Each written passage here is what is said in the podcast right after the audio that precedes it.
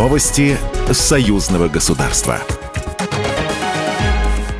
Здравствуйте, в студии Екатерина Шевцова. Беларусь намерена сделать все для вступления в ШОС к июню 2023 года. А именно в Дели в июне состоится очередной саммит организации. Президент Беларуси Александр Лукашенко встретился с прибывшим в Минск генеральным секретарем ШОС Джаном Мином. По словам президента Беларуси, будучи наблюдателем, Минск серьезно готовится к вступлению в организацию, поэтому по срокам однозначно сможет уложиться до июня. Глава республики поблагодарил Джана Мина за работу, проводимую в отношении Беларуси, который на прошедшем прошедшем саммите в Самарканде была принята в семью ШОС. В свою очередь, Джан Мин поблагодарил Минск за радушный прием и гостеприимство.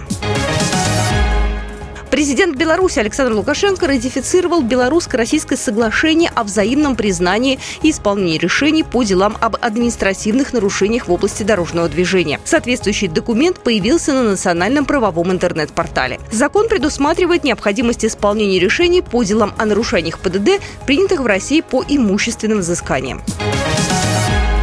Беларусь развивает сотрудничество с Росатомом в неэнергетических отраслях. Представители Государственного комитета по науке и технологиям, Министерства экономики и Банка развития Беларуси посетили организации госкорпорации «Росатом» в Москве, передает Белта. Стороны обсудили перспективные направления сотрудничества, а также рассмотрели возможности реализации совместных программ и проектов. Визит предусматривает рабочие встречи и знакомство с проектами в сферах развития электротранспорта и накопителей энергии, ядерной медицины, композитных материалов, материалов, применение аддиктивных технологий в производстве, экологии и цифровизации. Стороны договорились о продолжении рабочих контактов, в том числе и в формате рабочей группы по различным перспективным проектам.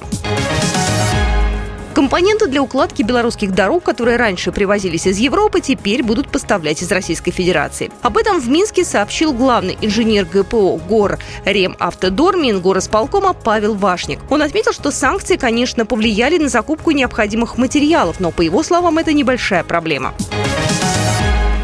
Первый рейс из Уфы доставил в Минск 44 пассажира, сообщает телеграм-канал Национального аэропорта. По совместной инициативе авиаперевозчика и Минского аэропорта каждого прибывшего гостя ждал подарок – белорусский шоколад.